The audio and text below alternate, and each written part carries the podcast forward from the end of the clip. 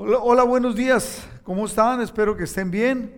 Nosotros seguimos bien a pesar de que hemos recibido muchas advertencias y cosas negativas y que yo soy pata de perro y etcétera, etcétera, y que no me cuido. Ya ve que no tienen razón. Sí me cuido y estamos bien. Eh, estamos bien eh, en esta enseñanza para este hoy domingo. Y vamos a, eh, voy a hacer un pequeño cambio. Hemos estado estudiando un capítulo por, por sesión o por enseñanza, pero hoy, ah, por el asunto que trata el capítulo 22 y el capítulo 23, los voy a dar hoy mismo en, en una sola enseñanza. Entonces, no sé si vamos a estar un poquito acelerados, no creo, eh, porque casi todo trata de un mismo asunto, que es un juicio que se le hace a Pablo. Y, vamos, vamos a poner esta reunión en las manos del Señor. Padre, te damos muchas gracias por este tiempo que podemos reunirnos para estudiar tu palabra. Clamamos, Señor, para que tu presencia sea poderosa en medio de nosotros, que tu Espíritu Santo nos dé guía, dirección, sabiduría a cada uno de nosotros y cómo y que nos enseñes, Padre, cómo poder aplicarlo en nuestras vidas. Unge mis labios, Señor, que todo lo que salga sea de bendición. Ponemos esta reunión en tus manos y bendigo a cada persona que se está conectando, que está abriendo este su dispositivo para estudiar la palabra, Señor, en el nombre de Jesús. Amén. Bueno, vamos a empezar capítulo 22 ah, y 23 del libro de los Hechos. Y el versículo clave está en el capítulo 23, eh, que 23.11, que dice, esa noche el Señor se le apareció a Pablo y le dijo, ten ánimo Pablo, así como has sido mi testigo aquí en Jerusalén, también debes predicar la buena noticia en Roma. Tremendo versículo, ¿verdad? Bueno, vamos a empezar. Voy a leer un solo versículo para situarnos en la enseñanza, un solo versículo del 21 que ya lo estudiamos, 21.39. Entonces dijo Pablo, yo de cierto soy hombre judío de Tarso, ciudadano de una ciudad no insignificante de Cilicia, pero te ruego que me permitas hablar al pueblo. Ahí está en Jerusalén, va a ser juzgado por el pretorio y entonces empieza, o sea, varones hermanos, capítulo 22, versículo 1. Varones hermanos y padres, oíd ahora mi defensa ante vosotros. Al oír que les hablaba en lengua hebrea, guardaron más silencio. Y él les dijo, yo de cierto soy judío, nacido en Tarso de Cilicia, pero criado en esta ciudad, o sea, en esta ciudad, Jerusalén, instruido a los pies de Gamaliel. Gamaliel eh, lo dice, él menciona el nombre de Gamaliel, porque Gamaliel era un maestro del judaísmo muy venerado en, el judaísmo a los niños desde, desde muy pequeños les empiezan a, hacer que estudien la Torá y, van desarrollándose en una especie de discipulado en la cual van aprendiendo eh, de la manera más ortodoxa. Bueno, que alguien dijo, ¿y qué es ortodoxo? Ortodoxo es cuando te riges, cuando sigues fielmente la manera como deben de ser las cosas. Entonces, él por eso menciona, acuérdense, está, lleno de judíos este juicio que se le está haciendo en Jerusalén y aparte están romanos. Pero como él sabía eh, esta parte, él utiliza varias cosas para dejar bien claro que él no era un, se le estaba acusando de que era un disidente judío. Entonces él para demostrar, como era muy hábil para eso, lo hemos estado estudiando, él hace hincapié hace un énfasis especial en las cosas que a los judíos les preocupaban. Entonces por eso dice él, yo he sido instruido a los pies de Gamaliel. Y lo dice estrictamente conforme a la ley de nuestros padres. Fíjese, habla de maestros y habla de la ley de los padres. Celoso de Dios, como hoy lo sois todos vosotros. Ahí se empata con ellos. Busca un lugar para empatarse, ¿no? Perseguía yo este camino, porque así le decían al cristianismo, perseguía este camino, le decían el camino, eh, este camino hasta la muerte, prendiendo y entregando en cárceles a hombres y mujeres. Como el sumo sacerdote también me es testigo, y todos los ancianos, de quien también recibí cartas para los hermanos, fíjese, él recibió cartas de los ancianos y del sumo sacerdote. Eh, y fui a Damasco para traer presos a Jerusalén, también a los que estuviesen allí, para que fuesen castigados. Pero aconteció, aconteció que yendo yo al llegar cerca de Damasco, como a mediodía, de repente me rodeó mucha luz del cielo. Fíjese qué curioso, ¿no? Lo está, la manera que Pablo lo está diciendo, él está relatando, él está relatando su conversión. Dice al mediodía me rodeó mucha luz del cielo. Obviamente que al mediodía hay mucha luz, pero en ese momento dice me rodeó. O sea, como que si hubiera sido así como nosotros hemos visto, visto muchas películas de, de ficción, una luz que lo rodeara a él, estando él con muchas personas, a él, él fue rodeado por mucha luz y caía al suelo. Muchos pastores he escuchado que dicen que se cayó del caballo.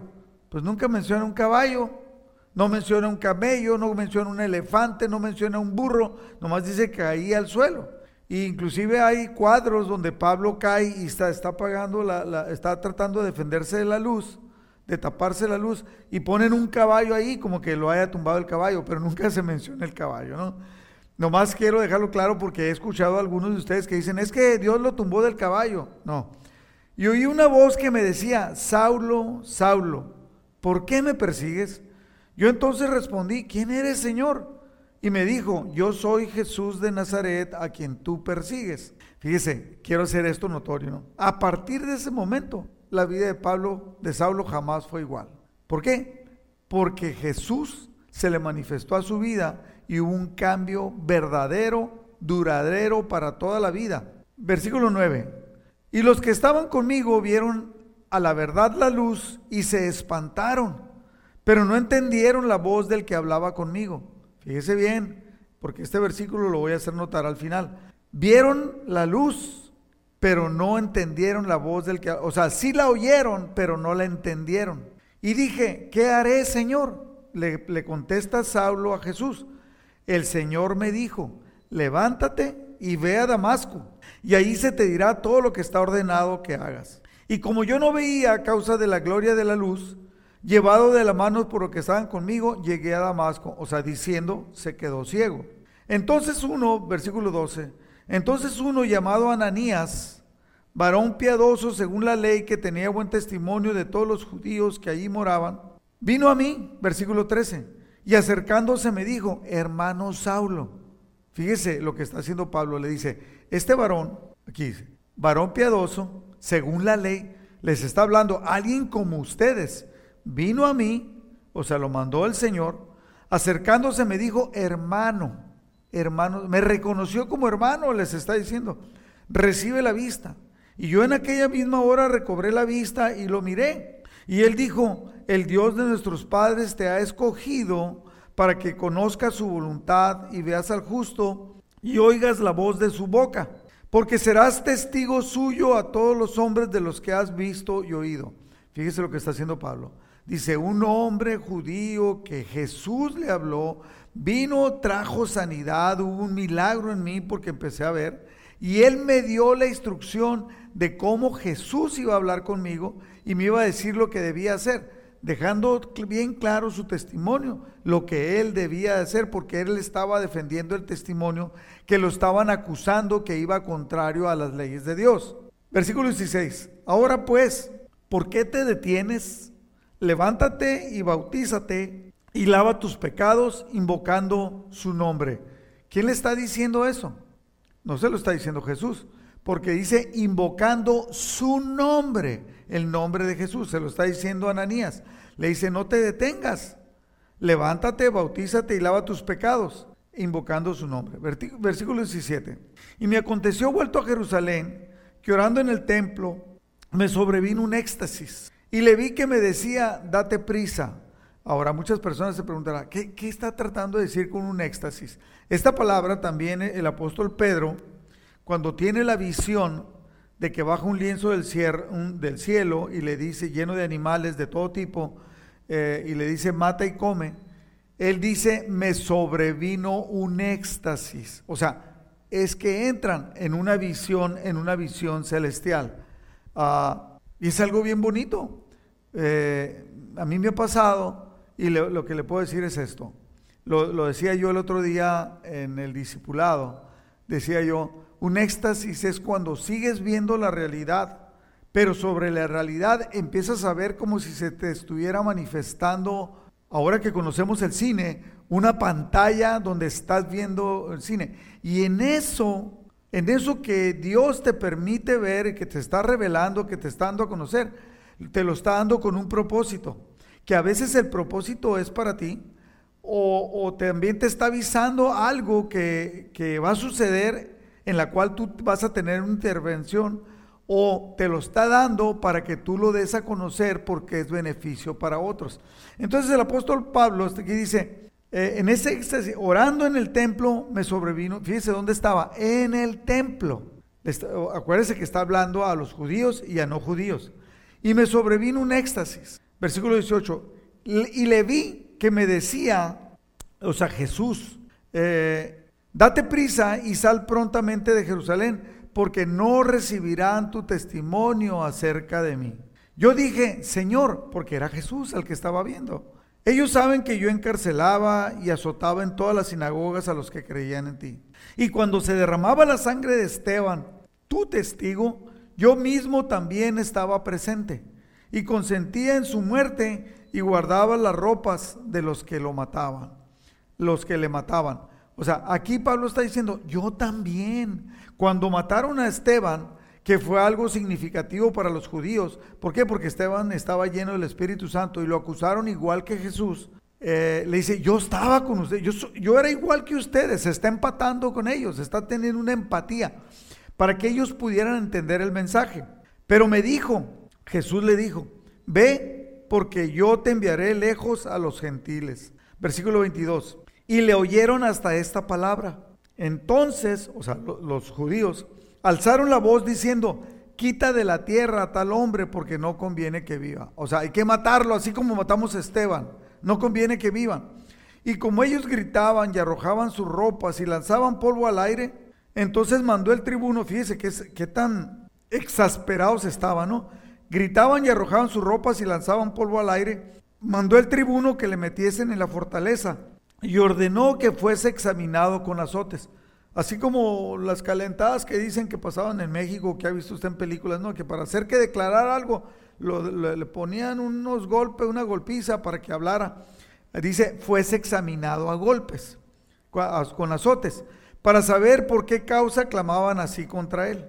Pero cuando lo ataron con correas, Pablo dijo al centurión, al centurión que estaba presente, ¿os es lícito azotar a un ciudadano romano sin haber sido condenado? Cuando el centurión oyó esto, fue y dio aviso al tribuno, diciendo, ¿qué vas a hacer? Porque este hombre es ciudadano romano. Vino el tribuno y le dijo, dime, ¿eres tú ciudadano romano? Pablo le contestó, sí. Respondió el tribuno, yo con una gran suma de dinero, obviamente, adquirí esta ciudadanía entonces Pablo le dijo, pero yo lo soy de nacimiento, soy ciudadano romano de nacimiento. Así que luego se apartaron de él los que le iban a dar tormento. Y aún el tribuno, al saber que era ciudadano romano, también tuvo temor por haberle atado.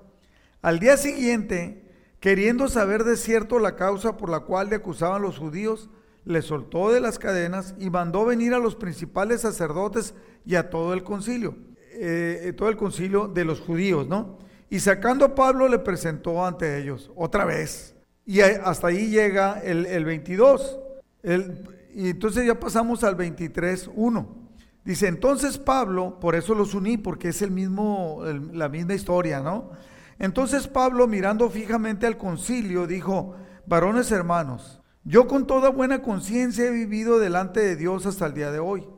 El sumo sacerdote Ananías Ordenó entonces a los que estaban junto a él que le golpeasen en la boca, porque según el sacerdote, el sumo sacerdote, dice, estaba diciendo una tontería Pedro, Pablo. Estaba diciendo, he vivido con buena conciencia delante de Dios. Cuando lo golpean en la boca, Pablo le dijo, Dios te golpeará a ti, pared blanqueada. Entonces, ¿estás tú sentado para juzgarme conforme a la ley? Y quebrantando la ley me mandas golpear, lo acusa. Y cuando le dice pared blanqueada, lo está ofendiendo, obviamente. Los que estaban presentes dijeron, al sumo sacerdote de Dios injurias. Pablo se retracta, no porque no mereciera el insulto, ¿ok? Entonces Pablo dijo, aquí lo dice claramente versículo 5, no sabía, hermanos, que era el sumo sacerdote, pues escrito está, no maldecirás a un príncipe de tu pueblo. O sea, queda claro que Pablo no lo conocía. Ya habían cambiado los sumos sacerdotes desde lo que había pasado de Jesús a lo que había pasado con Esteban y ahora estaba otro sumo sacerdote. Por dice, queda claro, me queda claro que, que en la palabra de Dios dice, no maldecirás a un príncipe de tu pueblo. Entonces Pablo, notando que una parte era de saduceos y otra de fariseos, alzó la voz en el concilio. Varones hermanos, yo soy fariseo, hijo de fariseo. Acerca de la esperanza y la resurrección de los muertos se me juzga. Cuando dijo esto, o sea, Pablo lo dijo intencionalmente, se produjo disensión, o sea, una división entre los fariseos y los saduceos. Y la asamblea se dividió porque los saduceos, versículo 8 dice, los saduceos dicen que no hay resurrección, ni ángel ni espíritu. Eso es lo que dicen los saduceos. Pero los fariseos afirman estas cosas. Entonces hubo un gran vocerío, versículo 9, y levantándose los escribas de la parte de los fariseos, contendían diciendo, no, no encontramos ningún mal en este hombre. Si un espíritu le ha hablado o un ángel, no resistamos a Dios. Entonces eso provocó la división porque unos no creían en eso y otros sí creían en ello.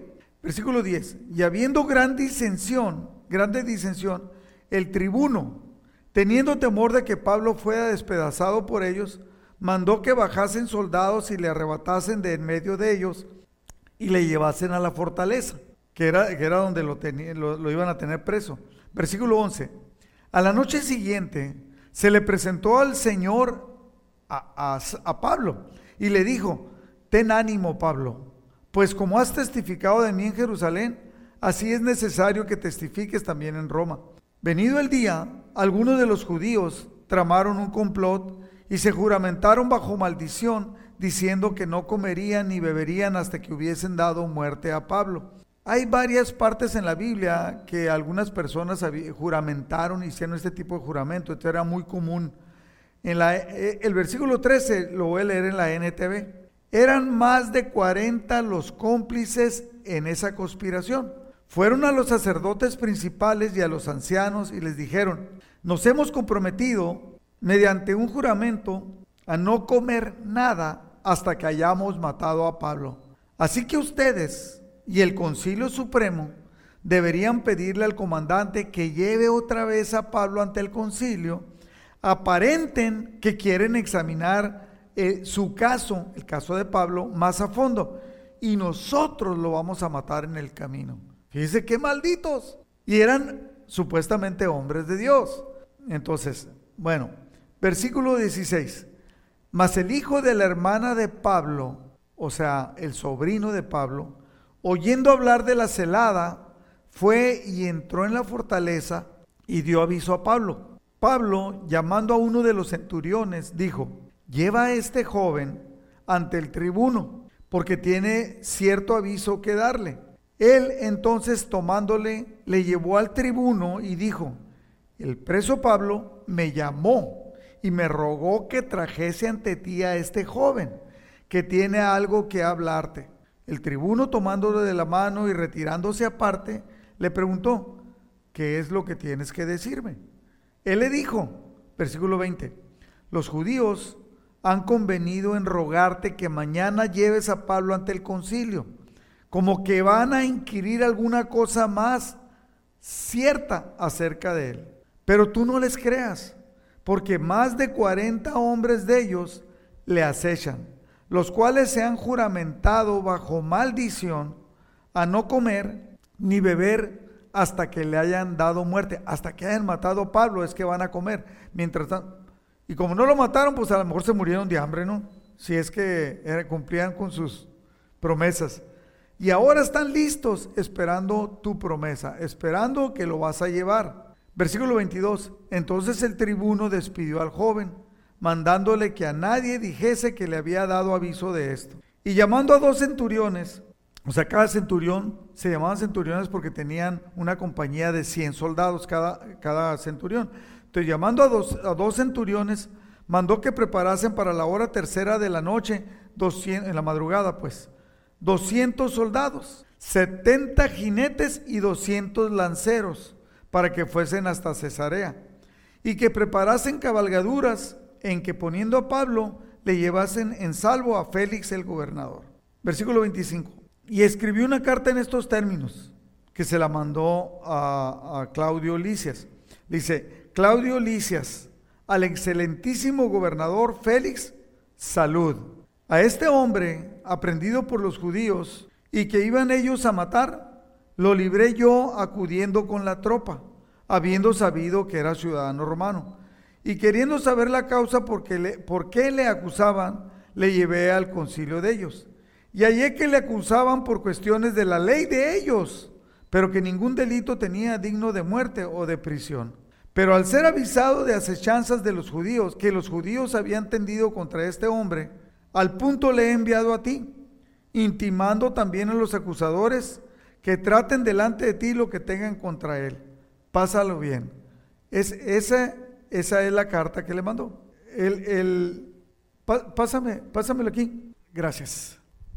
Entonces, aquí se lo, es la carta que le manda y le manda a Pablo con los soldados. Versículo 31. Tomando a Pablo como se le ordenó, le llevaron de noche a Antípatris.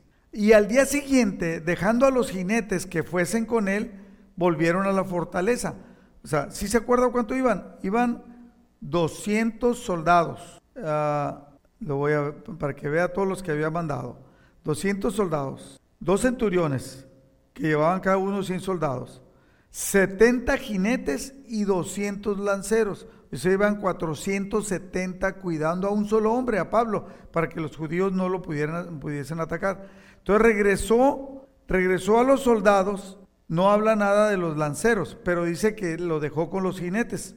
Eh, aquí dice, y los soldados tomando a Pablo como se les ordenó, le llevaron de noche a Antípatris. El día siguiente, dejando a los jinetes que fuesen con él, volvieron a la fortaleza.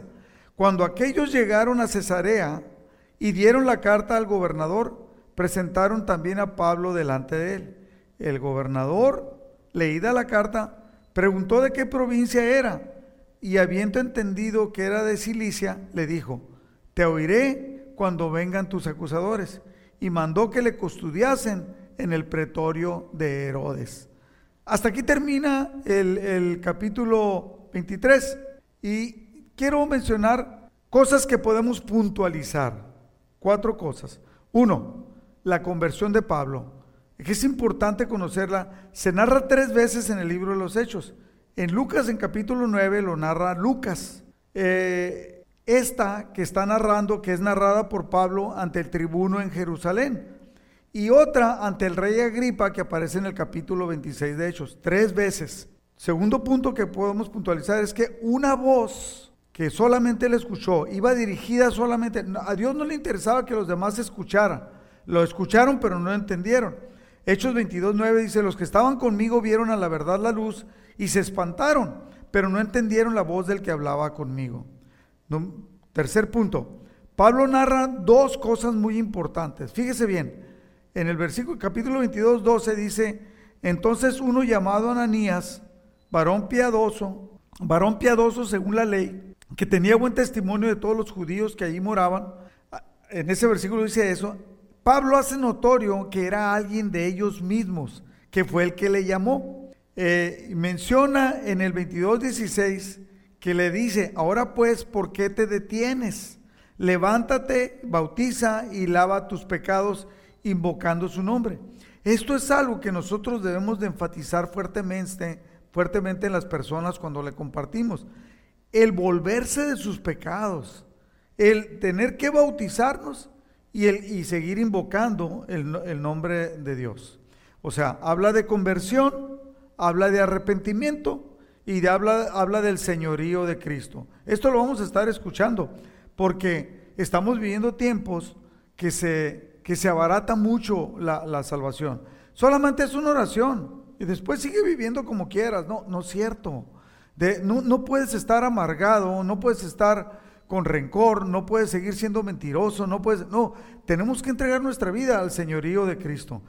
Y punto número cuatro, ah, cuando habla de seres irracionales, cuando los judíos se pusieron como locos, tomaron, tomaron polvo, lo aventaron hacia arriba, gritaron, vociferaban, vociferaban y lo querían matar. O sea, eran irracionales ante el Evangelio, porque lo que Pablo estaba presentando era el Evangelio. Hechos 22, 23 dice, y como ellos gritaban y arrojaban sus ropas y lanzaban polvo al aire, o sea, estaban como locos. Los judíos estaban teniendo una conducta irracional. En 1 Corintios capítulo 1, versículo 18, quiero leer la NTV, dice, el mensaje de la cruz es una ridiculez para los que van rumbo a la destrucción. Pero, nosotros que vamos en camino a la salvación, sabemos que es el poder mismo de Dios. El versículo 23 de 1 Corintios 23, eh, lo quiero leer en la Biblia en lenguaje sencillo para que quede más claro. Dice, pero nosotros anunciamos que Jesús es el Mesías y que murió en la cruz. Para la mayoría de judíos esto es un insulto. Y para los que no son judíos, los, gentiles, es una tontería. El que no cree en el Evangelio va a pensar o que es una tontería o que es un insulto para ellos, ¿no? Si usted les habla de cristianismo, para no ir tan lejos, si usted les habla de cristianismo a los católicos, se le van a echar encima. Si les habla a los judíos, se le van a echar encima. También los testigos de Jehová, los mormones también piensan lo mismo, ¿no? Entonces, esos cuatro puntos es importante que podamos entenderlos. Y quiero darle tres principios que debemos, esto sí, que debemos de aplicar en nuestra vida. Uno, Dios nos da instrucciones particulares. Al estudiar este capítulo 22 y 23, estos dos capítulos, y ver la actitud de Pablo, y ver lo que pasó, y ver cómo lo enjuiciaron, y lo que Pablo enfatiza de su conversión, entonces podemos extraer estos tres principios. Primero, decía yo, Dios nos da instrucciones particulares. Lo que Dios quiere de ti, te lo va a comunicar personalmente. No tengas duda. Aunque otros vengan y te digan, ah, yo, he sabido de muchas personas que dicen, lo van conociendo y le dicen, hey, tú vas a ser pastor. O sabes que tú tienes un llamado a la música y eso marca su vida. Yo no digo que no sea cierto, tenga mucho cuidado con lo que estoy diciendo, pero muchas veces no resulta ni lógico. Y entonces he, visto personas que tienen 70 años y dicen, pues una vez me dijeron que yo me iba a dedicar a la alabanza, o una vez me dijeron que yo me iba a, que tenía yo un llamado a ser pastor. ¿Y qué pasó? No, pues yo nunca he sentido el llamado. Puede ser que alguien llegue y te lo diga, pero Dios te lo va a reafirmar si Dios tiene un llamado para ti. O sea, nos da instrucciones particulares. Lo que Dios quiere de ti te lo comunicará personalmente. Tal vez nadie más lo entienda. ¿Se acuerda de la voz que Pablo le escuchó y que dijo, ¿qué quieres, Señor? Él dialogó con Jesús y los demás no entendieron nada. Tal, vez nadie más lo entienda. Y tal vez ni tú entiendas el llamado que tienes. Y, es importante que lo entiendas para que lo puedas cumplir. Dios te lo va a afirmar y Dios te lo va a confirmar. Ah, Dice el Salmo 138, que continuamente lo estoy mencionando, versículo 8, el Señor llevará a cabo los planes que tiene para mí. El Señor llevará a cabo los planes que tiene para mi vida. Pues tu fiel amor, oh Señor, permanece para siempre. No me abandones porque tú me creaste. El Señor nos creó con un propósito. Así seas tú, esposa, mamá, ama de casa, un albañil, eh, especialista en cómputo, alguien muy intelectual, tal vez seas literato o escribas novelas, seas quien seas, Dios tiene un plan específico para ti. El único, nadie puede impedir que se cumpla ese plan. El único que lo puede impedir eres tú mismo, ni Satanás puede. Satanás, Dios tenía un plan para Adán y Eva, le voy a dar un ejemplo. Dios tenía un plan para Adán y Eva y les dijo, no coman, había dos árboles en el huerto. Dice, todos los árboles pueden comer, pero había dos especies. De este les dijo, no coman el fruto. Y les explica por qué. Usted ya lo sabe. Satanás viene y le dice, no le crea, no es mentira. Pero primero les mintió, les dijo, es cierto que les dijeron que, que no podían comer. No, sí podemos comer, pero, pero de todos, pero de ese no. Les mintió, ellos creyeron la mentira y cayeron. Entonces el plan que Dios tenía para Adán y Eva se cambió. El plan que Dios tenía para la humanidad se cambió y ahora vivimos de una manera diferente. Entonces, nadie, pues, ni Satanás, nadie puede evitar que el plan de Dios se cumpla en tu vida, solamente tú mismo. Por ejemplo, ah, si usted haga de cuenta que si usted tiene una, una cualidad, voy a poner un ejemplo así sencillo, si usted tiene una cualidad tremenda para, la, para las carreras, pero usted nunca se levanta a entrenar, nunca corre, le da flojera, pues obviamente nunca va a ser corredor aunque tenga todo el talento. Si usted tiene una, fíjese, voy a hablar de mí, eh, tristemente, ¿no? Yo siento que yo tengo, tengo, porque todavía se me ocurren un montón de canciones, de poesías, y digo yo, qué bonita poesía y qué bonita canción. Si esa canción la grabara el Daniel Gallo, nos íbamos a hacer ricos, pero nunca las escribo. Entonces, ¿quién está en contra de ese talento? Yo, porque no lo hago. Y siempre digo, hoy voy a cambiar. Y no cambio, sigo igual, no lo escribo. Pero verdad, o sea, es, verdad, o sea, el único que puede tener el plan y propósito eres eres tú mismo, no hay nadie más. En, Hechos capítulo 23, 11, para que vea esas instrucciones, esa noche el Señor se le apareció a Pablo. Fíjese bien, varias veces Pablo menciona, Hechos lo menciona, varias veces el Señor se le apareció. No dice el Espíritu Santo me habló, que el Espíritu Santo le hablaba. Pero el Señor Jesús tenía un especial cuidado con Pablo. Esa noche el Señor se le apareció a Pablo y le dijo, ten ánimo Pablo, lo levantó, ten ánimo. Así como has sido mi testigo aquí en Jerusalén, también debes de predicar la buena noticia en Roma. Tenía un plan y lo estaba haciendo congruente a Pablo, le estaba dando instrucciones y lo estaba animando para llevarlo a cabo. Quiero decirle que yo estoy aquí como pastor porque un día Dios habló conmigo, yo tenía como 12 años, y me dijo que yo le iba a servir. Yo pensé, lo he explicado varias veces, yo pensé que yo iba a ser sacerdote católico, pero pues después me casé, me gustaban las muchachas, me casé luego y, seguí y seguí amando a Dios. Y cuando vengo al cristianismo bíblico, Dios empieza a tratar conmigo y me dice, ¿te acuerdas que tú me vas a servir? Que tú Señor, pero pues yo quién soy, ¿no? Yo era uno más en los asientos de amistad, había 700 asientos. Yo era uno más, primero era 500 y luego hice yo una remodelación y eran 700. Y había dos reuniones, éramos 1400, 1500 personas. Y yo era uno más, ¿y cómo que te voy a servir? Entonces Dios me clarifica, me habla a mí y me dice, tú me vas a servir, tú vas a ser pastor, tú vas a ser un pastor para mí. Y luego me dicen dónde. Y le digo, Señor, y que mira que mueve las cosas. Y Dios sigue todo. Entonces me da instrucciones precisas, así como Pablo le dio. Por eso le puedo decir yo, Dios le va a decir, antes de eso, se habían acercado tres personas. Una señora y dos personas más. No voy a decir sus nombres. Eh, llegaron y me dijeron, ¿sabes qué?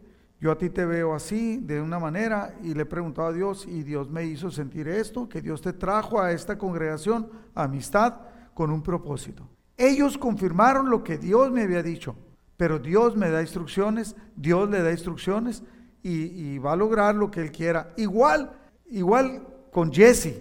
Jesse ha dado testimonio, no lo voy a repetir, Dios eh, le ha dado testimonio como Dios le ha hecho sentir, Dios le ha hablado. Y, aquí en la congregación puede, puede ser que haya muchos que puedan decir esto. Segundo principio, debemos de tener un respeto total a las autoridades, sobre todo autoridades eclesiásticas de la iglesia. Hechos 23.5 dice, cuando le, cuando le mandan golpear, él le dice, pared, sepulcro blanqueado, ¿no? Le dice al sumo sacerdote, ofendiéndolo. Cuando le dicen, injuriaste al sumo sacerdote, inmediatamente, fíjese lo que dice, lo siento, hermanos. No me había dado cuenta de que Él es el sumo sacerdote, contestó Pablo, porque las escrituras dicen, no hablarás mal de ninguno de tus gobernantes. Entonces, Pablo dice, lo siento, no sabía. Pide, es como estar pidiendo perdón, porque él no iba a ir en contra de lo que dice la palabra de Dios. Entonces, no dice que, ah, no, entonces como es el sumo sacerdote, ya está bien. No, no, no lo dice. O sea, no valida lo que el otro estaba haciendo mal, pero no va en contra de él.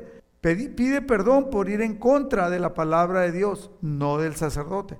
Nosotros no podemos ir en contra de la palabra de Dios. Y cuando la palabra de Dios dice que respetemos, que honremos a nuestras autoridades, a, por ejemplo a nuestros padres, a nuestras autoridades, a las autoridades de la iglesia, eh, entonces habla, habla de eso. Tenemos que tener, yo no sé cómo está usted eh, cuando, yo recuerdo que una vez dije algo, yo iba llegando, y yo dije algo de que yo miraba algo mal en la congregación. Inmediatamente una persona me dijo, hey, me jaló aparte. Me dijo, sé que eres nuevo, pero no puedes hablar en contra del autor. No estoy hablando en contra, estoy diciendo algo que hizo. Pero eso es ir en contra. Ah, ok, a ver. Entonces empecé a entender, a tratar de entender de qué es lo que está hablando. Ah, se lo voy a explicar de esta manera y lo voy a aplicar en mí. Yo soy el pastor de la congregación ah, y, hay un copastor, que es Jesse. Entonces, si alguien tiene algo contra Jesse, no puede ir contra Jesse. Si alguien tiene algo contra mí, no debería de ir contra mí. Puede venir, puede decirme, oiga pastor, yo creo que usted está mal. Ya, ya lo han hecho muchas personas, ¿eh? Yo, creo esto, yo creo que no debería hacer esto. Darme su opinión, perfecto.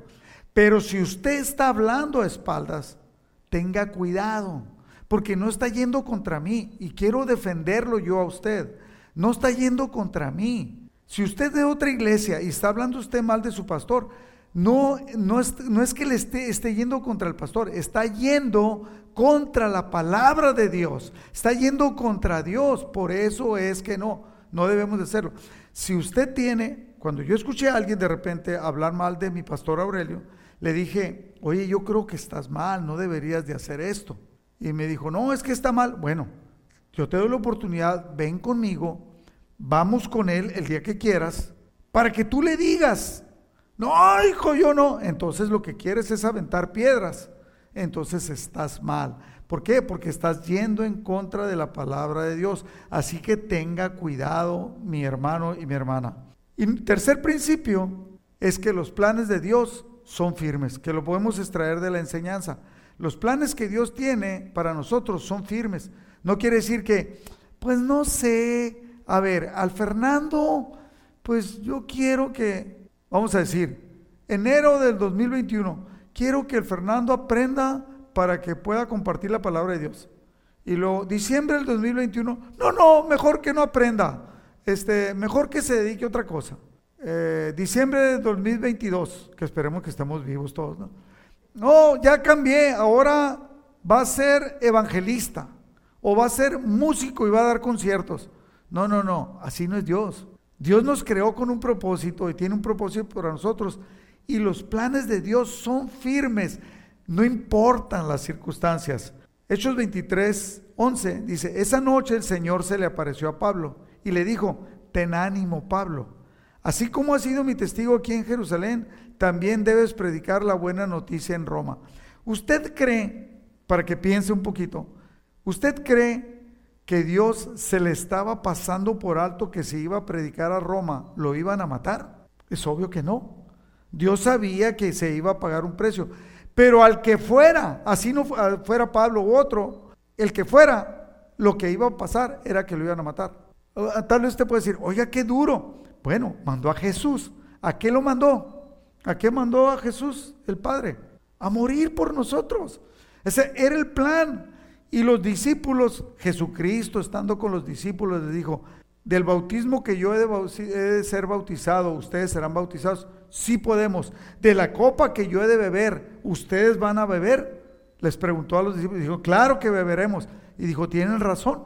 Porque así como me mataron a mí, haga de cuenta que Jesús les dijo, así como me mataron a él lo que estaba hablando del bautismo y la copa que iba a beber, el castigo que iba a haber contra él, la persecución que iba a haber contra él, también iba a ser contra los discípulos. ¿Y no eran muy amados los discípulos? Claro, eran muy amados. Y casi todos, con excepción de uno, fueron martirizados O sea, fueron muertos con violencia. Entonces, aquí extraemos que, que Dios tiene planes y, y, no importa cómo sea, ¿no? Con las consecuencias. Pablo estaba predicando a los judíos, y, pero también le estaba predicando a las autoridades. Y era lo que iba a ir a hacer a Roma. Jesús lo anima con un propósito a futuro. Dice, ten ánimo. Así como fuiste mi testigo aquí, lo vas, quiero que también lo hagas en Roma. Dentro de ese plan estaba su sacrificio. No le dice, pero Pablo sabía. Y él dice en las cartas que escribe a las diferentes iglesias, les menciona del sufrimiento y de, de que él sabía lo que le esperaba. Pablo nunca renunció en cumplir su propósito. Y aquí una pregunta para cada uno de ustedes. ¿Renuncia usted por los obstáculos? Si sabe, ¿no? Que he comentado que hay personas que no les llamaron por teléfono y se sienten mal y se van a ir de la iglesia. Van a abandonar el cristianismo. O no los dejaron que se sentaran en la silla que siempre se sentaban y se sienten mal y se van a ir de la iglesia. O tal vez les dijeron que guardaran silencio en determinado momento y no les gustó y se van a ir de la iglesia. Ahora imagínense que lo agarraran a azotes, que supiera que le van a cortar la cabeza a usted dentro de un año por andar predicando la palabra. Hermano, ¿cómo está enfocada su vida? Aquí cabe la pregunta, ¿cómo está enfocada su vida? Este punto es importante que lo entendamos. Los planes de Dios son firmes. Dios tiene un plan para ti, tiene un plan para ti, tiene un plan para mí y tiene un plan para cada uno de ustedes. Y tiene un plan, aunque usted no lo crea, Dios tiene un plan para cada uno de sus hijos, para cada uno de sus nietos, para cada uno de los miembros. Mire, cuando yo salí, cuando yo, yo era como el tercer cristiano de la familia, cristiano evangélico de la familia Bravo, cuando salí de la familia para ser cristiano, hicieron un montón de cosas para tratar de que yo me regresara al catolicismo. Entonces, yo sabía que Dios tenía un plan, pero sabía que Dios también tiene un plan para mi familia. Cuando yo salí, no había nadie y todos me atacaban. De esos muchos que me atacaron, ahora son cristianos, vehementes, predican la palabra, se meten en el Facebook, dan testimonio, van a veces casa por casa, hacen tamales, hacen comida para juntar dinero porque están, van a construir una o van a rentar una, un lugar para la iglesia donde se están congregando. Entonces, Dios está haciendo maravillas con mi familia y yo me quedo sorprendido. ¡Wow! Todo lo que Dios produce solamente por la oración y por la confianza. Lo que pasa es que los planes de Dios son firmes y Dios tiene planes firmes para usted y tiene planes firmes para cada uno de su familia. Por ejemplo, yo veo a un hermano en la fe, lo veo lo que Dios está haciendo en su vida, veo lo que Dios está haciendo en la vida de su esposa, veo en la vida de sus hijas y en la vida de su hijo y veo, por ejemplo, aquí está Fernando, yo veo lo que Dios está haciendo en la vida de Claudia y lo que Dios está haciendo y va a hacer en la vida de sus, cada uno de sus tres hijos. Los planes de Dios son firmes. ¿Quién los puede tener? Solamente nosotros lo podemos detener. Pero mi hermano, enfóquese, no se detenga y sigamos adelante. Yo quiero darle la oportunidad, antes de terminar, que ya estoy terminando, Ah, si hay alguna persona que todavía no acepta a Cristo como su Salvador, yo quiero invitarlo para que le reciba. Y solamente es a través de una corta oración y decirle así, Señor Jesús, yo te recibo como mi Señor y mi Salvador. Te reconozco, te pido que entres a mi vida y te pido perdón por la vida que he tenido que no te, ha, que no te agrada. Enséñame, instruyeme y permíteme cambiar y gracias por escribir mi nombre en el libro de la vida. Si usted hizo esta pequeña oración, yo le aseguro que Dios eh, anotó su nombre en el libro de la vida, pero requiere de una verdadera conversión, de una entrega, de aceptar el señorío de Cristo y dejar atrás todo lo que no le agrada a Dios. Y entonces su vida va a cambiar de una manera profunda. Que Dios le bendiga.